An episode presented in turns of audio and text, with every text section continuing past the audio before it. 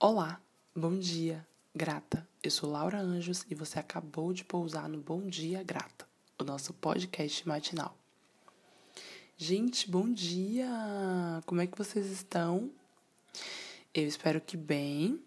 Podcast vindo num dia diferente. Mas ontem eu de fato não consegui gravar. E eu acho que até foi importante é, não ter não ter rolado porque enfim depois das águas que que rolaram de domingo para cá eu acho que abordar o, o tema que eu vou abordar agora talvez eu não abordaria se eu tivesse gravado ontem eu quero seguir um pouquinho o fluxo de um papo que eu comecei ontem no meu Instagram. Para quem não me segue lá, eu sou arroba lauanjos. É, me siga porque eu faço uns textinhos bem legais. e aí ontem eu falei sobre ausência, sobre saber ser ausência. E aí eu quero muito eu quero muito trazer de onde eu, eu, eu tive, né, essa, esse estalo, assim, para o texto. É, ontem eu assisti uma live que a Monique Evelyn, ela fez no Instagram, assim, uma live do nada, ela teve vontade, abriu a live e começou a falar. E ela, obviamente, começou a falar no início da live sobre o Big Brother, né? Eu falo, obviamente, porque é o tema do momento. É, tá todo mundo falando disso de alguma forma, mesmo que seja para dizer eu não estou assistindo Big Brother, mas estou vendo que. É... E aí é louco porque o tema ele tem atravessado a gente de formas completamente diferentes, né? Porque tem um impacto para quem está assistindo, acompanhando ali passo a passo, e tem um impacto para quem está de longe, mas está vendo a repercussão da repercussão, sabe? Tem as formas como que o Big Brother tem alcançado as pessoas, né?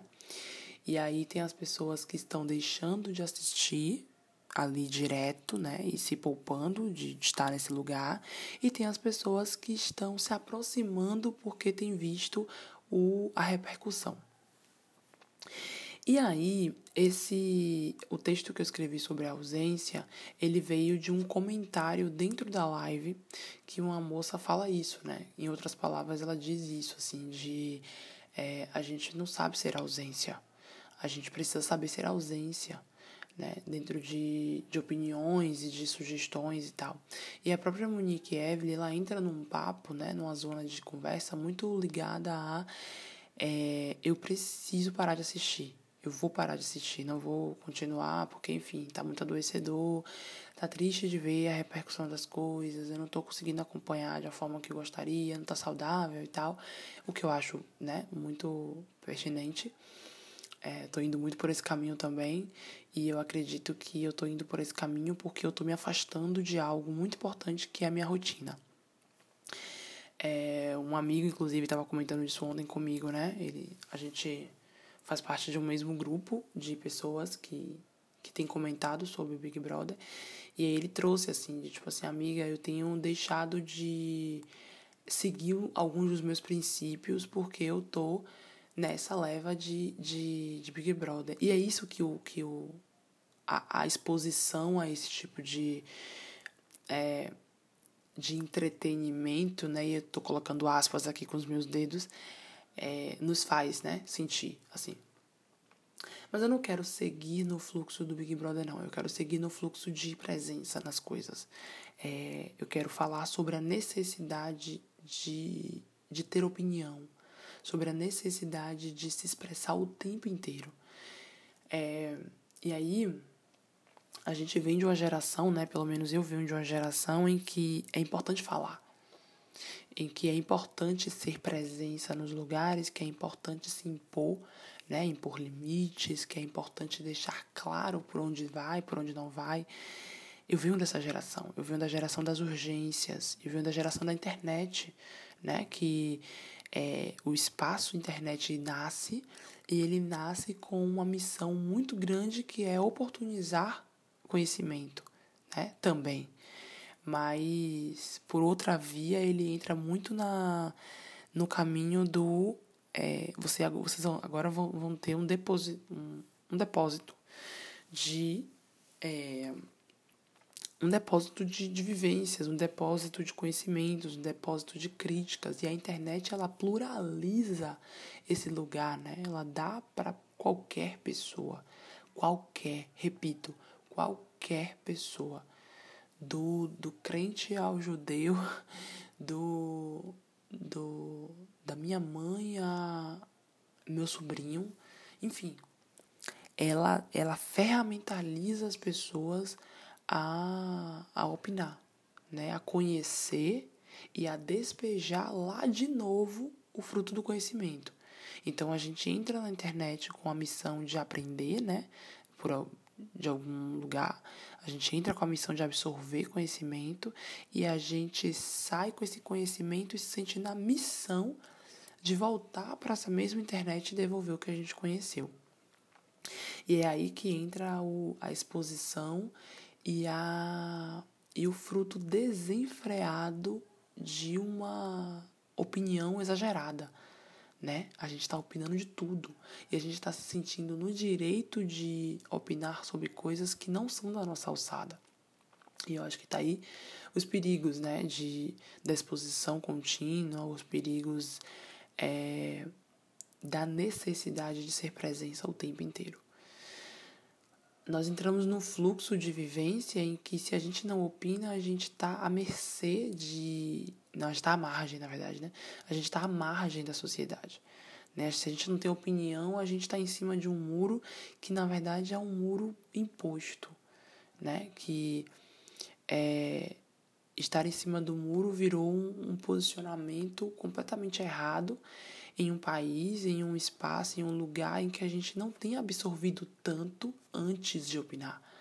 Então a gente tem opinado baseado em, em fake news, a gente tem opinado baseado em dois posts é, e, uma, e um story, a gente tem opinado baseado no Twitter. Sabe?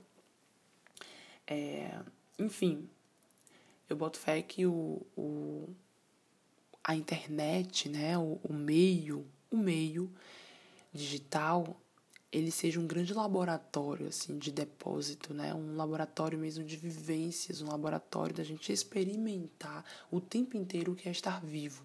Eu boto fé, porque a gente tem estímulos 24 horas é, de todos os cantos, de todas as formas, de todos os jeitos, a gente tem ali. De onde a gente quiser colher informação, a gente tem. Só que eu acho que o retorno disso, só que eu acho que o, o, o como devolver isso, ele precisa ser muito bem analisado. Eu vou voltar para o autoconhecimento porque é, a gente só devolve o que a gente tem dentro, né? A gente só entrega o que a gente tem dentro. E a gente só tem dentro o que a gente colhe, né? O que a gente vai buscar, o que a gente planta, o que a gente é, argumenta, o que a gente de fato constrói. E aí eu acho que o questionamento que eu quero deixar e, e esse ponto, né, de ser ausência, eles se culminam nesse lugar do é, o que é que a gente tem ido buscar, como a gente tem colhido é, e como a gente tem feito questão de escolher as nossas sementes para replantar e voltar a colher e voltar, sabe? É, acho que não está tendo o tempo que o colher de uma informação requer.